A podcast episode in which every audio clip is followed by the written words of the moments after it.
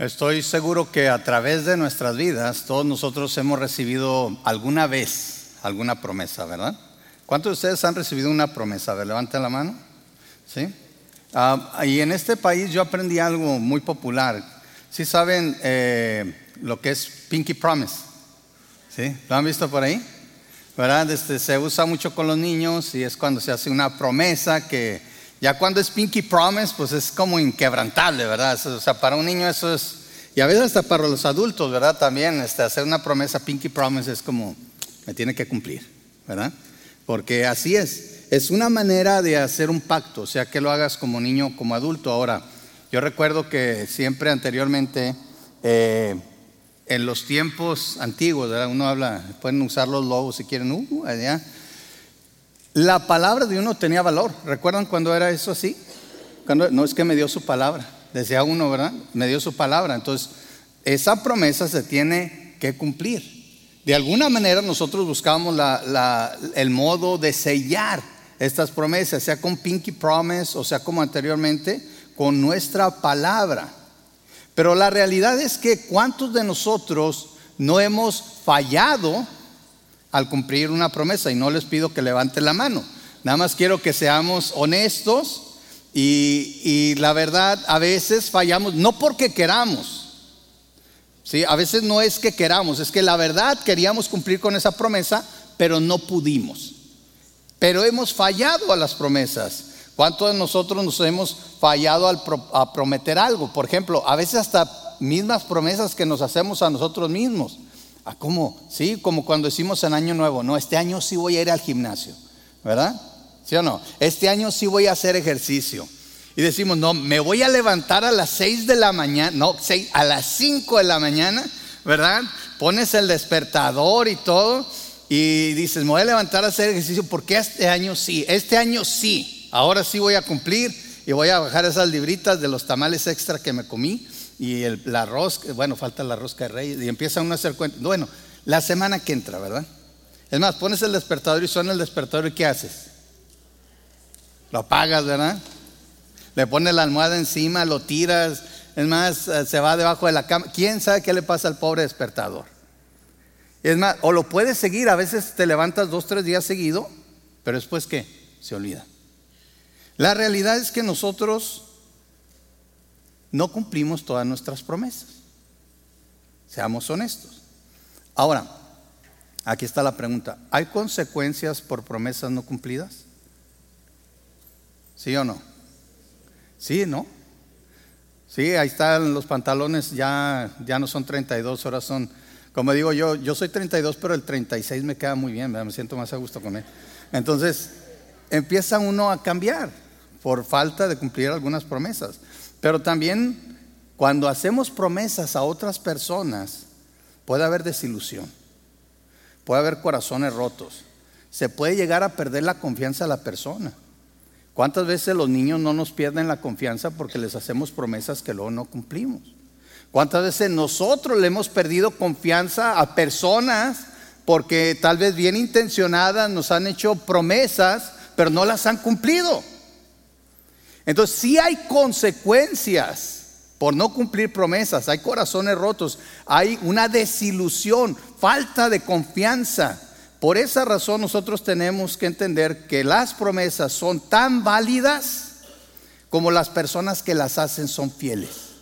¿Sí me entendieron eso? A veces puede ser una muy buena promesa. Mire, yo me acuerdo cuando estábamos mi esposa y yo, eh, y tiene esto mucho que ver con, con el tema, estábamos estudiando, yo estaba estudiando la maestría en Kansas City, este, y salió una oferta. Necesitábamos un coche, nos habían regalado uno, y bueno, dije, lo voy a vender porque ya el coche ya, este, eh, pues ya, lo tenía que, empujar yo, más bien yo llevaba el coche en vez de que el coche me llevara a mí. Entonces ya lo, lo tenía que llevar así. Y salió una ofertaza en, en, Suzuki. Sí sabían que Suzuki vendía autos anteriormente, ahorita no se venden, o no sé si todavía venden, pero aquí no hay. En México sí. Pero en, la Suzuki sacó un coche que en ese tiempo estaba en 13 mil dólares, nuevecito. Yo dije, wow, 13 mil dólares, pues voy, a ver a ver si me lo dan, ¿verdad? Pues llego y ¿qué creen? ¿Que había o no había coches de 13 mil dólares? No, es que había algunos limitados y, ¿Me explico? Pero ahí pasó algo bien curioso también. O sea, era una agencia grande. Yo confié, pero confié en que lo iban a tener, pero no lo tenían. Supuestamente se había acabado. Entonces la, la promesa era buena, en este caso era atractiva, pero no la cumplieron. Entonces la promesa es tan buena como la persona que la haga sea fiel. ¿Sí me explico? Te pueden hacer la mejor promesa, pero si la persona no es fiel en cumplir las promesas, no valen de nada. Entonces tenemos esas dos partes. La promesa en sí, pero también tenemos al dador de la promesa. La promesa puede sonar muy bien, pero si no podemos confiar en la persona que la hace, entonces la promesa no es una buena promesa. Cuando tenemos una buena promesa hecha por una persona capaz de cumplirla y fiel en cumplirla, porque a veces tienen la capacidad, pero no la fidelidad, entonces va a haber un cambio en nuestras actitudes. ¿Qué pasa cuando alguien que sabes que te puede cumplir una promesa y que es fiel en cumplir sus promesas, te hace una a ti. ¿Confías en esa persona? Yo creo que sí, ¿no? ¿Y sabes qué pasa? Cambia nuestra actitud y cambia también la manera en que vemos las cosas. Nos da esperanza.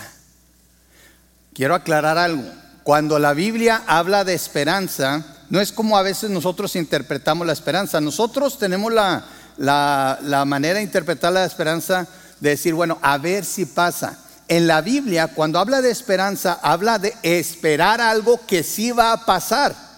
Si se fijan, esperanza viene de esperar. Pero nosotros decimos, no, tengo la esperanza de que pase esto. ¿Qué quiere decir? Que no tengo la seguridad. Pero cuando habla de esperanza la Biblia, la Biblia nos dice, es algo que sabes que va a pasar, pero solamente tienes que esperar por ello. ¿Sí ven la gran diferencia? Así debemos de ver las promesas en la Biblia. Las promesas de Dios, hablando de estas promesas, la más importante, quizás la piedra del cristianismo, es la promesa de la salvación en Cristo Jesús, que ya está cumplida, pero todavía no vemos su cumplimiento final. ¿Sí me explico? Porque seguimos en este mundo. Y parte de la promesa de salvación es que un día estaremos en la gloria con nuestro Señor. Amén. ¿Cuántos se hacen en la gloria con el Señor? Amén. Yo levanto la mano. ¿Y sabe qué? La buena noticia es que no nos va a tener en una nubecita tocando el arpa nada más con unas alitas. Él va a preparar, eh, Jesús fue a preparar un lugar para nosotros, una mansión. ¿Sí? Así que si ahorita hay una casa chiquita, agarre valor, esperanza y agarre la escoba porque la mansión que le van a dar va a estar grandota, ¿sí? Va a estar grandota ahí, hecha de oro, etcétera, etcétera. Hay esperanza, hay valor en las promesas de Dios.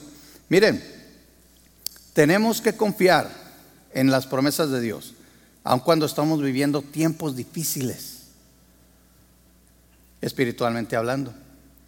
Pero para darles esperanza, si saben que, por ejemplo, gracias a Dios, se revertió un caso legal donde ahora el aborto ya no es, ya no es legal. Ahora cada estado va a decidir qué hace con eso.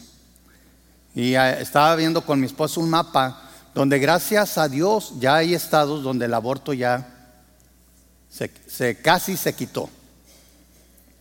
Texas está en camino de hacer eso. Siga orando por esto. Dios sigue en control. Dios sigue obrando. Dios sigue haciendo milagros. Dios es el Dios de las promesas y Él las cumple. Tenemos que esperar y a veces nos cansamos de esperar, pero un día esas promesas se van a cumplir. Las mejores promesas son las que vienen de Dios, no de un partido político, no de una persona rica, no de alguien que le dé a los medios, porque ya lo dijimos, posiblemente hay promesas que vienen de personas que pudieran cumplirlas, pero no tienen la fidelidad para cumplirlas. Pero Dios tiene el poder de cumplir cualquier promesa y es fiel para cumplirlas. ¿Sí? Y mire, esto es lo que los lectores de la carta de los hebreos deberían de entender. Vamos a Hebreos capítulo 6, porque vamos a ver que cuando nosotros tenemos las promesas de Dios, son promesas que nos deben de motivar, nos deben de llevar a la madurez. Ahorita voy a explicar un poquito de esto. Pero vamos a leer eh, Hebreos 6 del 1 al 6, que dice, así que dejemos de repasar una y otra vez las enseñanzas elementales acerca de Cristo.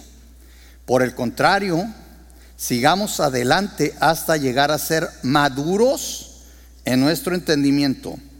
No puede ser que tengamos que comenzar de nuevo con los importantes cimientos acerca del arrepentimiento de las malas acciones y de tener fe en Dios. Ustedes tampoco necesitan más enseñanza acerca de los bautismos, la imposición de manos, la resurrección de los muertos y el juicio eterno. Así que, si Dios quiere, avanzaremos hacia un mayor entendimiento. Pues es imposible lograr que vuelvan a arrepentirse los que una vez fueron iluminados, aquellos que, experimentaron las cosas buenas del cielo y fueron partícipes del Espíritu Santo, que saborearon la bondad de la palabra de Dios y el poder del mundo venidero, y que luego se alejan de Dios. Es imposible lograr que esas personas vuelvan a arrepentirse al rechazar al Hijo de Dios. Ellos mismos lo clavan otra vez en la cruz y lo exponen a la vergüenza pública. Voy a explicar algunas cosas de estas porque tristemente lo he mencionado, algunos de estos versículos se utilizan para hablar de la pérdida de salvación. Pero aquí para nada está hablando de pérdida de salvación. Y quiero que noten que cada capítulo que hemos visto muchas veces conecta las ideas anteriores. Y en los, en los últimos versículos del capítulo 5 se está hablando del crecimiento espiritual. Dice, voy a leer una parte de un versículo, en el versículo 12 del 5, dice, son como niños pequeños que necesitan leche y no pueden comer alimento sólido. A ese tipo de gente le está escribiendo el autor de Hebreos. No sabemos quién es, puede ser que algunos dicen que fue Pablo, algunos dicen que fue Bernabé. Pero miren, yo tengo aquí una imagen de un árbol, no sé si la podemos poner ahí en la pantalla. Y yo quiero que mientras sale la imagen, ahí está ese árbol. Sí, escogí este árbol con todo propósito porque yo soy bien malo con los árboles. Entonces, no se ve el fruto. Entonces, si yo no le veo fruto, yo no sé qué árbol es. Por ejemplo, si le veo una sandía colgando, bueno, eso es imposible, la sandía se en el suelo. Tampoco estoy tan así, ¿verdad? Pero, pero ese árbol no se le ve el fruto, entonces no sé qué, qué árbol será. Pero quiero que repasemos, ¿qué necesitas hacer si quieres un árbol de manzanas? ¿Qué necesitas hacer? A ver, platíquenme. ¿Cómo? Plantarlo. Ya sea que compre la semilla, ¿verdad? La semillita, la plantas, algunos ya compran el arbolito ya. Eso es lo que se, se estila, ¿verdad? Y se agarra el arbolito, se planta. Si es la semilla, se planta la semilla, se riega el árbol, ¿verdad? Pero voy a comenzar, vamos a suponer que compramos la semilla y ponemos la semilla en el suelo. Y mi esposa me ha enseñado, porque ella es la buena para las plantas, ¿sí? que se le echa ahí hormonas para que crezca, que agarre y que no sé qué, ¿verdad? La agüita ahí todos los días y empieza ahí, sale las, dos, las dos hojitas. Se emociona uno, ¿no? Cuando, ay, mira, ahí viene el arbolito. Bueno, ¿qué esperas después de que ya ves las dos hojitas salir? Que crezca, ¿sí o no? Esperamos que crezca. Entonces, ¿Qué pasa una vez que ya tienes un pequeño árbol, de manzana? Esperas que crezca y que te dé qué? Fruto. ¿Cuántos de ustedes se han parado a ver un árbol de manzana y decir, oh, yo creo que en unas semanas este arbolito va a volver a ser una semilla? ¿Cuántos piensan así? Regresivamente. No, ¿verdad que no? Una vez que vemos que sale el árbol, no esperamos que vuelva a ser una semilla, esperamos que crezca. Nosotros también como creyentes, óiganlo bien, una vez que nacemos de nuevo, no podemos volver atrás. No puedes volver a ser un no nacido de nuevo. Si no se puede, y Nicodemo lo entendió. Fíjese, Nicodemo fue ignorante en las cosas espirituales, pero en las cosas naturales él dijo, ¿cómo puede una persona volver a nacer de nuevo? ¿Puede acaso volver a entrar al vientre de su madre y volver a nacer? Es imposible. En el caso de Nicodemo, Cristo estaba hablando, de un nacimiento espiritual, pero lo mismo, una vez que naces de nuevo, No puedes volver a entrar al vientre de tu madre para volver a ser. En pocas palabras, espiritualmente, una vez que naces en Cristo, ya naciste. Para los que creen en la pérdida de salvación, es imposible. Y voy a seguir explicando por qué. Entonces, cuando aquí está hablando, está hablando a personas, acuérdense, desde el capítulo 5 está hablando de madurez. Y hubo personas que por la inmadurez hicieron cosas que no deberían de hacer. Mire, así como esperamos que un árbol crezca y dé fruto, es lo mismo con el creyente, ¿sí? Parece ser que los receptores de esta carta tenían varios problemas. Primero, número uno, según los versículos 1 al 3, no estaban creciendo, le estaban dando vueltas a las mismas bases bíblicas y necesitaban avanzar y crecer. Fíjese lo que dicen los versículos 1 al 3 de Hebreos 6. Así que dejemos de repasar. Ahora, voy a aclarar, no es malo repasar. De, hecho, Pedro decía, no me canso de repetirle las mismas cosas, pero llega un punto en que ya no sirve. Dice, así que no, dejemos de repasar una y otra vez las enseñanzas elementales acerca de Cristo. Por el contrario, sigamos adelante hasta llegar a ser maduros en nuestro entendimiento no puede ser que tengamos que comenzar de nuevo con los importantes cimientos acerca del arrepentimiento de las malas acciones y de tener fe en Dios. Ustedes tampoco necesitan más enseñanza acerca de los bautismos, la imposición de manos, la resurrección de los muertos y el juicio eterno. Así que, si Dios quiere, avanzaremos hacia un mayor entendimiento. ¿Sí lo ven? En pocas palabras, el autor está diciendo, miren muchachos, para que quede claro, ya estuvo. No pueden seguir siendo bebés espirituales. Y esta misma palabra nos habla hoy.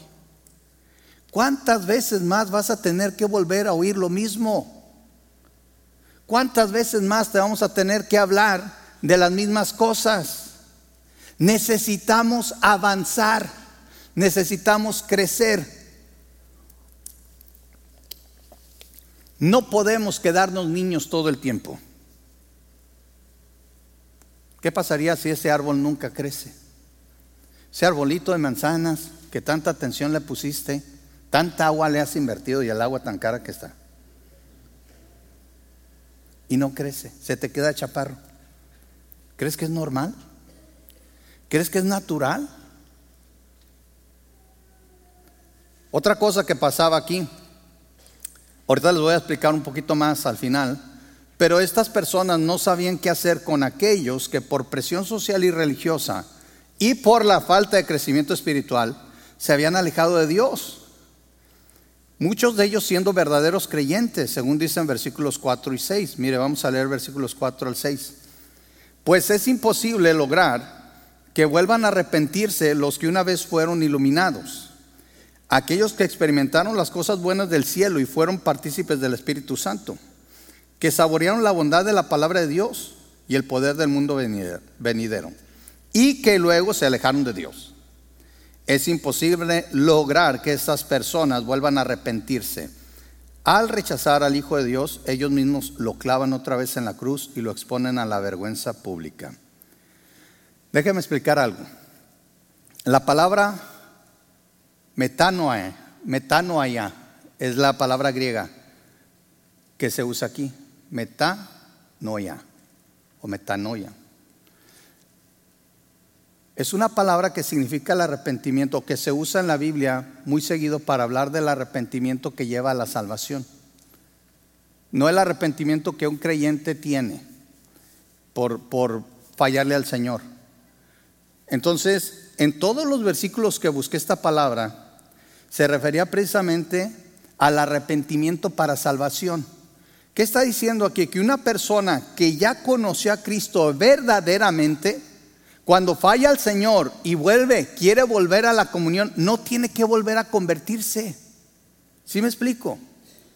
No tiene que volver a nacer de nuevo. ¿Se acuerda lo que le dije? Una vez nacido de nuevo, ya naciste. Cuando el creyente peca, cuando el, creyente niega al Señor, y comete pecado, lo único que tiene que hacer es arrepentirse y restaurar su comunión con Dios. No tiene que volver a nacer. Precisamente dice aquí que aquellos que saborearon la bondad de la palabra de Dios y el poder del mundo venidero y que luego se alejan de Dios, es imposible, es imposible, dice aquí, lograr que esas personas vuelvan a arrepentirse, o sea, que vuelvan a convertirse. No se puede. Estoy viendo aquí un bebito. Ni modo que le digan, bebito, tienes que volver a nacer. No se puede. Es lo mismo espiritualmente. Entonces aquí teníamos estos problemas. Eran creyentes que estaban ahí, pero no estaban creciendo. Y que por lo mismo, como no habían crecido, ellos no, sabían qué hacer con creyentes que se habían alejado del Señor y volvían.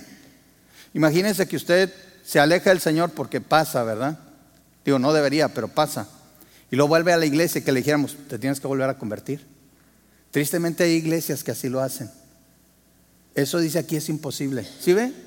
Es imposible. No se puede. Pero aún así tenemos que entender lo siguiente.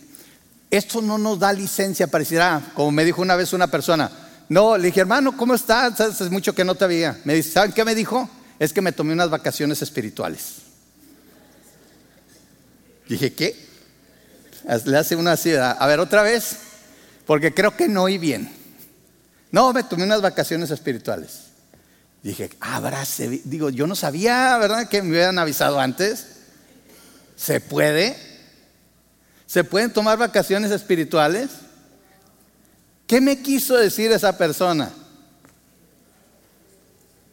Que por ese tiempo, según él, de vacaciones espirituales, Dios no contaba en su vida. Qué triste, ¿no? Será, no se puede. Es como, como decir, por este tiempo no voy, voy, a dejar de ser hijo de Dios. Es imposible, no se puede. ¿Sí? Entonces, una vez que nos convertimos en hijos, siempre hijos. Y debemos de vivir como hijos. Personalmente, yo pienso que en este contexto en el que se escribe Hebreos, se refiere a creyentes judíos que flaquearon, que volvieron a la ley, pero que bajo la convicción del Espíritu Santo volvieron a la iglesia. Y los de la iglesia, por la falta de crecimiento, no sabían qué hacer, no sabían si pedirle a estas personas que se convirtieran de nuevo. Pero también son personas que deberían de entender la gravedad de lo que habían hecho. No te puedes tomar vacaciones espirituales, porque cuando tú empiezas a vivir como un no creyente de nuevo, ¿sabes qué es básicamente lo que le estás diciendo al mundo? que el, sacrificio de Cristo no valió. Es como si volvieras a tomar a Cristo y lo volvieras a poner en la cruz. Eso es vergonzoso. Es lo que dice aquí, es lo que dice claramente en estos versículos, en el versículo 6. Al rechazar al Hijo de Dios, ellos mismos lo clavan otra vez en la cruz y lo exponen a la vergüenza pública. Entiende una cosa, tú y yo no estamos aquí para avergonzar a nuestro Señor, estamos aquí para darle honra y gloria, estamos aquí para dar testimonio de su poder, estamos aquí para decirle al mundo que Dios puede cambiar vidas, que Cristo es suficiente, que no necesitamos religiones, que no necesitamos más que Cristo, el Espíritu Santo, su palabra, el amor de Dios, transformando nuestras vidas. Pero cuando le fallamos al Señor,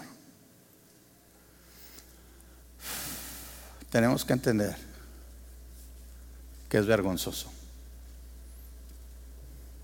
¿Sabes lo que le costó al Señor? Estar semidesnudo, clavado en una cruz, sufriendo, sufriendo el oprobio. Todas las cosas que se decían de él. A ver, si tú eres el Hijo de Dios, desciende de esta cruz. ¿Sabes lo que le costó al Señor que se rieran de él, que le escupieran, que pusieran una señal que decía el rey de los judíos? Y tú lo quieres volver a poner ahí otra vez. Yo no sé tú, pero creo que nos debería dar más vergüenza a nosotros hacerlo. Fíjate lo que dice Pablo en Gálatas 2.20 todo lo opuesto. ¿Qué dice Gálatas 2.20? Se lo voy a leer. Con Cristo estoy juntamente crucificado. Y ya no vivo yo, mas vive Cristo en mí. Y lo que ahora vivo en la carne, lo vivo en la fe del Hijo de Dios, el cual me amó y se entregó a sí mismo por mí. En vez de avergonzar al Señor y, como si lo volviéramos a crucificar, ¿sabes qué debemos de hacer? Súbete tú a la cruz. Subámonos a la cruz, crucifiquemos nuestra vieja carne, crucifiquemos nuestros deseos pecaminosos, no avergoncemos más al Señor, porque el Señor no se quedó en la cruz, Él descendió, Él fue puesto en una tumba, pero al tercer día resucitó. Presentemos una cruz vacía de un Cristo vivo que vive en nosotros. Sé tú el ejemplo de vida. Dice la palabra de Dios, lee Juan, el Evangelio de Juan está excelente. Que dice que a Dios nadie le vio jamás, pero el unigénito Hijo del Padre, Él le ha dado a conocer. A Dios nadie le vio, nunca le conocieron, pero cuando descendió el Hijo y tomó cuerpo, es como si hubiéramos visto al Padre mismo caminar entre nosotros. Porque el Hijo, el Padre y el Espíritu Santo son el mismo Dios. De esa manera, cuando te vean caminar, ¿saben a quién deben de ver? Al Padre, al Hijo, al Espíritu Santo. Hace unas semanas vinieron mis padres y aquí estaban mi papá y mi mamá y un día este, andábamos mi esposa, mi papá y mi mamá ah, caminando en una tienda y se nos quedan viendo a mi papá y a mí se nos quedan viendo mi esposa y mi mamá. Y le digo, ¿qué pasó? Dice, es que caminan igualito ustedes. Digo, pues soy su hijo. Qué padre, ¿no? Qué padre que te dijeron, oye, es que tú caminas igualito a Cristo. Es que tú caminas igualito a Dios. Es que soy su hijo. ¿No es lo más natural? Entonces, ¿por qué hacemos lo contrario? ¿Por qué no crucificamos nuestra carne? Crucifiquemos nuestra carne. En vez de, negar a Cristo, crucifiquemos nuestra carne. Y eso nos va a llevar a la madurez. Y eso nos va a llevar a dar fruto. ¿Sí? Vamos a leer los versículos 7 al 12 de, de Hebreos. Fíjense bien lo que dice. Cuando la tierra se empapa de la lluvia, estábamos hablando del ejemplo del árbol, ¿verdad? Cuando la tierra se empapa de la lluvia y cae y produce una buena cosecha para el agricultor, recibe la bendición de Dios. En cambio, el campo que produce espinos y cardos no sirve para nada. El agricultor no tardará en maldecirlo y quemarlo. Queridos amigos, aunque hablamos de este modo, no creemos que esto aplica a ustedes. Estamos convencidos de que ustedes están destinados para cosas mejores, las cuales vienen con la salvación. Pues Dios no es injusto, no olvidará con cuánto esfuerzo han trabajado para Él y cómo han demostrado su amor por Él sirviendo a otros creyentes, como todavía lo hacen. Nuestro gran deseo es que sigan amando a los demás mientras, tengan vida, para asegurarse de que lo que, que lo que esperan se haga realidad. Entonces no se volverán torpes ni indiferentes espiritualmente en cambio, seguirán el ejemplo de quienes, gracias a su fe y perseverancia, heredarán las promesas de Dios. Mira, aquí tengo otra vez el árbol. Les voy a poner la imagen del árbol ahí. Bueno, me van a ayudar a ponerlo. Ahora sí, ¿qué tiene ahí? Manzanas, ¿verdad? Así sí puedo identificar yo a los árboles, ¿verdad? Si me acerco y veo el fruto y va, este es un manzano. ¿Cuándo han visto un manzano que dé naranjos, naranjas? Bueno, aquí hay mucho naranjo, por cierto. ¿eh? Son diferentes. Ahora tenemos esta imagen del árbol de manzana, pero con fruto. Ese es el paso natural. La semilla de un árbol, el árbol crece y se espera que dé fruto o no. Si plantaste una buena semilla, si se da el arbolito, si lo riegas, si crece, esperas fruto, es lo normal. Pero si el árbol no da fruto, ¿qué hacemos? ¿Se acuerdan cuando Jesús está hablando precisamente ahí en Juan capítulo 15 y habla de la vid, ¿verdad? Y menciona algo, ahora, otra vez, estos versículos no hablan de pérdida de salvación. Habla de lo que se hace cuando un árbol no da frutos. Que las hojas se agarran y para lo único que sirven es para quemarlas. No tiene caso tener ramas, en el caso de la vid, que no dan fruto. No tiene caso para un agricultor tener árboles que no dan fruto. ¿Qué va a hacer? Lo va a quitar. Va a poner otro fruto. Qué vergonzoso que el Señor, siendo sus hijos, siendo salvos, no nos use porque no estamos disponibles para ser usados. Porque no estamos crecidos como deberíamos. Eso es vergonzoso, ¿verdad que sí? No perdemos nuestra salvación, pero perdemos la oportunidad de la bendición. Por eso dice aquí claramente, ¿verdad? Cuando la tierra se empapa de la lluvia que cae y produce una buena cosecha para el agricultor, recibe la bendición de Dios. ¿Quieres recibir bendiciones del Señor? Mira, el Señor te manda, ahorita mismo está dejando caer un rocío sobre ti. Su palabra está cayendo sobre ti. Él ya te dio al Espíritu Santo el poder que necesitas, la persona del Espíritu Santo residiendo en ti. Tienes todo lo que necesitas. Plantas, la semilla cayó en buena tierra. Si tú eres hijo de Dios, si tú eres hija de Dios, la semilla cayó en buena tierra. Ya naciste de nuevo si has aceptado a Cristo como Señor y Salvador. Ahora lo que Dios espera es que crezcas. Pero no que sigas creciendo así como este, las historias de árboles que crecen hasta el cielo. Que des fruto. ¿Por qué? Porque si no, ¿qué va a pasar? Lo único que pasa con, con las personas que no damos fruto es que no recibimos la bendición. Es lo mismo que un terreno que, tiene muchos árboles pero no dan fruto, pues los queman. Eh, los que saben de agricultura saben que muchas veces eh, las tierras se, se queman para que también la, tierra agarre más nutrientes, ¿verdad? Y, que pueda producir. Fíjese bien. Ninguno de estos dos pasajes, este tampoco, no habla de, pérdida de salvación cuando dice que en cambio el campo, versículo 8, el campo que produce espinos y, cardos no sirve para nada. El agricultor no tardará en, maldecirlo y quemarlo. No está diciendo que estamos perdiendo, está usando una ilustración. Tú debes de dar fruto, porque es lo natural. Lo no natural es que no des fruto. Y cuando no das fruto, te estás perdiendo de las bendiciones de Dios. Va a haber otro proceso en tu vida. Tal vez Dios tenga que hacer algo más en tu vida para que puedas dar fruto. Así como ese campo se tiene que quemar para que reciba los nutrientes, para que la tierra esté lista. Así Dios va a trabajar en nuestras vidas. ¿Sí? Fíjense bien, el autor de Hebreos estaba seguro de que sus lectores eran creyentes. Vamos a leer versículos 9 y 10. Dice, queridos amigos, aunque hablamos de este modo, no creemos que esto se aplique a ustedes. Ahora, está hablando, no creemos que esto se, se aplique a ustedes. ¿Por qué? Porque está hablando de que él sabe que son creyentes porque han dado fruto. Fíjense bien lo que dice. Estamos convencidos de que ustedes están destinados para cosas mejores Subrayen eso, cosas mejores, porque tal vez Dios ha hecho muchas cosas buenas en tu vida, pero vienen cosas mejores. Dios no ha terminado. ¿Sí me oíste?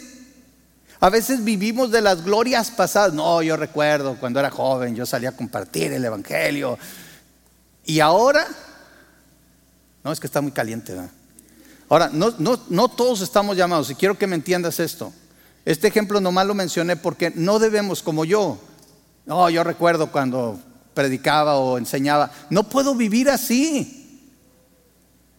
Tengo que ver hacia adelante, tengo que esperar las cosas mejores. Aquí les está diciendo el autor, saben, ustedes han hecho cosas buenas, pero vienen cosas mejores. Es lo que está diciendo, ¿no? Dice, para cosas mejores, las cuales vienen con la salvación, todo lo bueno todo lo bueno viene después de que eres salvo. No, pero sí han pasado cosas buenas en mi vida, sí, pero no tan significativas. La salvación marca un punto, un comienzo, una diferencia en tu vida. Si lo que hiciste antes de ser creyente lo disfrutaste entre comillas, yo te voy a decir una cosa, tal vez lo disfrutaste en la carne y en este mundo, pero no trae beneficios espirituales ni eternos. Pero todo lo que pase de tu vida como creyente, todas las cosas buenas que hagas para Dios, de una vez que te conviertes en adelante, traen consecuencias eternas. Todo es mejor con Cristo. No quiere decir que no haya luchas, no quiere decir que no sea la vida cristiana sea color de rosa y no hay, no hay, no hay problemas. Claro que sí los hay. Pero ahora tenemos a Dios de nuestro lado. Ahora estamos con Él. Ahora tenemos la palabra, tenemos la guía, tenemos una familia espiritual. Todo es diferente, todo es mejor. ¿Qué sigue diciendo aquí? Pues Dios no es injusto, no olvidará con cuánto esfuerzo han trabajado para Él y cómo han demostrado su amor por, eh, por, Él sirviendo a otros creyentes como todavía lo hacen. Ahora uno pensaría, bueno, entonces estos hermanos estaban bien. No, le dice el autor, qué bueno que, están, que hicieron eso, pero deben de seguir creciendo. Fíjense lo que dice en versículos 11 y 12. Nuestro gran deseo es que sigan amando a los demás mientras tengan vida, para asegurarse de que lo que, esperan se hará realidad. Entonces no se volverán, ¿qué dice ahí? Torpes ni indiferentes espiritualmente. Fíjate bien, si no sigues avanzando espiritualmente, te vas a hacer torpe espiritualmente. Te vas a hacer indiferente espiritualmente. En, otras palabras, la, Biblia también habla del endurecimiento del corazón. Se te va a hacer un callo en el corazón. Te vas a acostumbrar al pecado.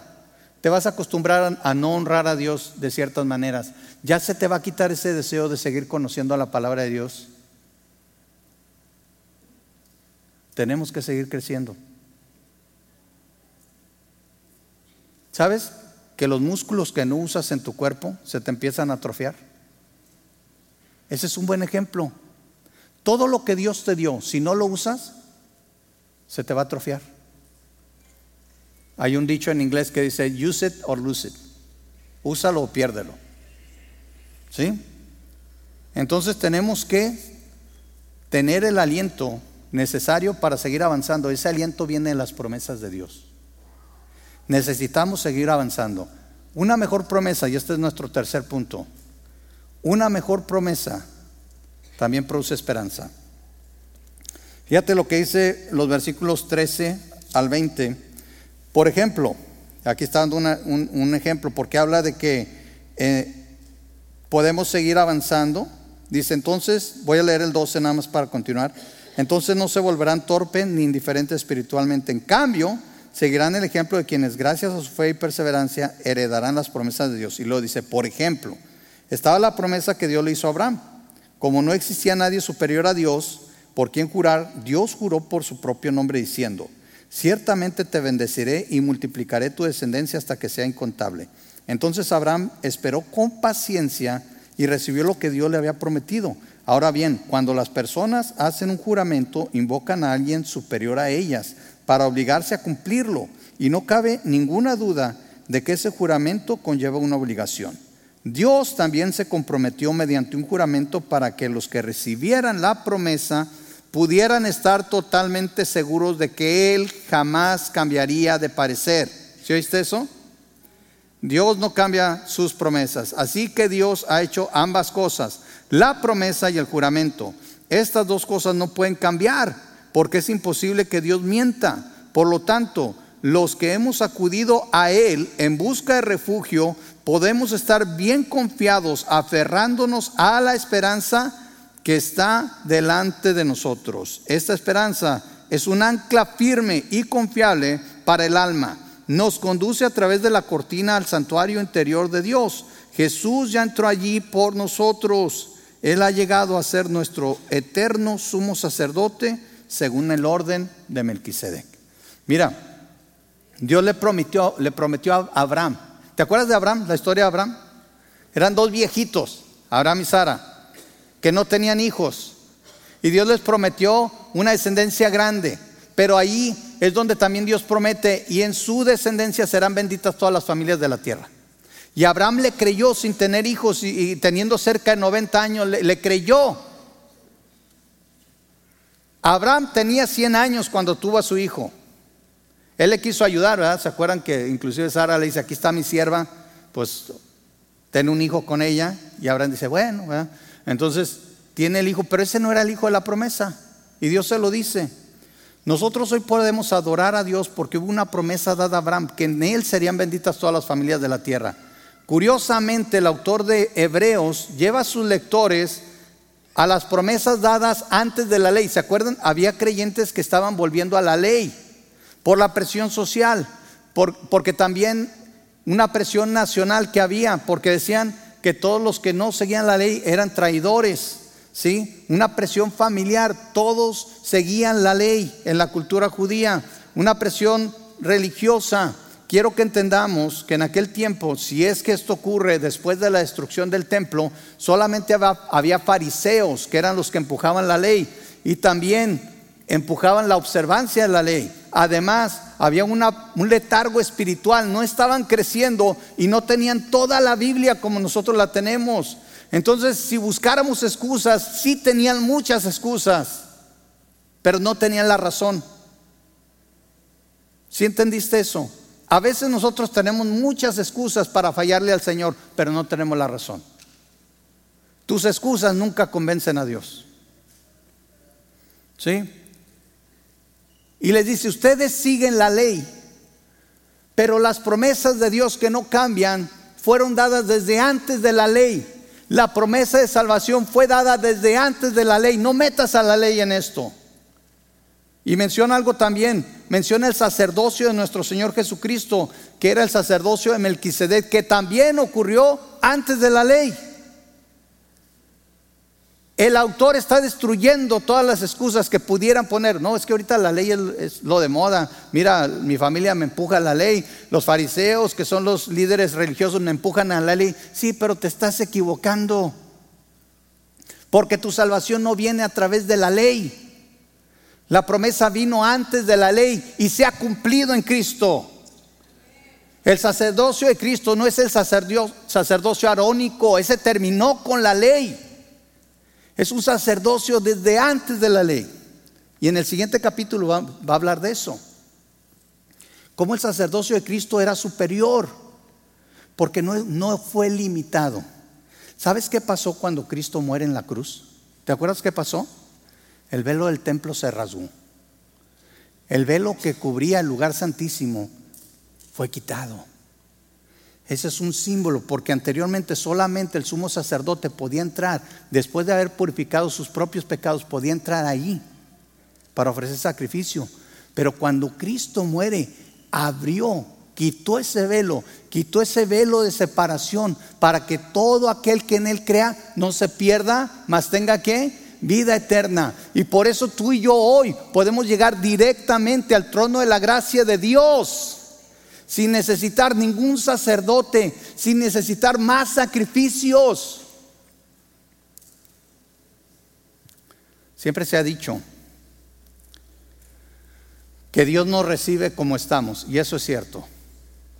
Es una mentira que tenemos que cambiar antes de venir a los pies de Cristo. Cristo nos va a cambiar. Cristo nos va a limpiar. Cristo nos va a hacer nuevas criaturas. Pero una vez que naces de nuevo, Cristo quiere que cambies. Cristo quiere que crezcas. Cristo quiere que vivas diferente. Mis hermanos, que no nos pase como a los hebreos. No nos quedemos estancados. Si le has fallado al Señor, Ven a Él arrepentido. No necesitas volver a aceptar a Cristo. Solo necesitas arrepentirte y pedirle perdón para restaurar tu comunión. ¿Saben? Todos le fallamos al Señor todos los días. ¿A poco no? Todos estamos en la misma condición. Si has nacido de nuevo, si le fallaste a Dios, solo ven a Él. Pídele perdón y tu comunión será restaurada. Pero si no eres hijo de Dios, ven a Él hoy. No te confundas. Venir a la iglesia, escuchar los sermones, no te van a salvar. Pero creer en Cristo como Señor y Salvador, sí. Tenemos las mejores promesas, basadas en el testimonio de que todo lo que Dios prometió incluyendo lo que le, prometió a Abraham, se ha cumplido y se sigue cumpliendo. Si Dios ha dicho que un día estarás con Él en la gloria, espéralo. Si Cristo ha dicho que un día va a volver por nosotros, esperémosle. Y que eso te motive, que sea tu combustible para seguir caminando. No te quedes estancado, no nos quedemos estancados, sino entonces nuestro corazón se va a endurecer. Prosigamos, sigamos caminando, sigamos madurando, sigamos dando fruto. Porque Dios ha preparado buenas obras para que tú y yo andemos en ellas. Pregúntale al Señor todos los días, levántate y dile, Señor, qué buena obra preparaste hoy para que yo la haga porque quiero llevar el fruto que te bendice, que te da honra, que te da gloria. Quiero caminar como tú. Quiero seguir los pasos de Cristo. Quiero que la gente me vea y diga, ahí va un hijo, una hija de Dios. Amén. Vamos a orar. Señor, muchas gracias porque nos das esperanza. Eso es una seguridad de que si te seguimos, Señor, tú estás con nosotros. De que si hemos comprado, si hemos confiado en la salvación que tú nos has dado, que has comprado con tu sangre preciosa, nunca la vamos a perder. Pero también, Señor, tenemos la confianza de que tú quieres que sigamos creciendo, que sigamos madurando, que sigamos llevando fruto. Bendícenos, Señor. Ayúdanos y Señor, si hay alguien aquí que necesite confiar en ti como Señor y Salvador, yo te pido que toque su corazón. Si hay alguien aquí que necesite ponerse a cuentas, yo te pido que también toque su corazón. Y si ellos quieren, puedan pasar aquí al frente, Señor, y orar contigo. Pero a todos nosotros, ayúdanos a no quedarnos estancados, a confiar en esas promesas y que esas promesas nos lleven a vivir una vida agradable delante de tus ojos, a caminar como tú a caminar contigo. Te lo pedimos todo en el nombre de nuestro Señor Jesucristo. Amén.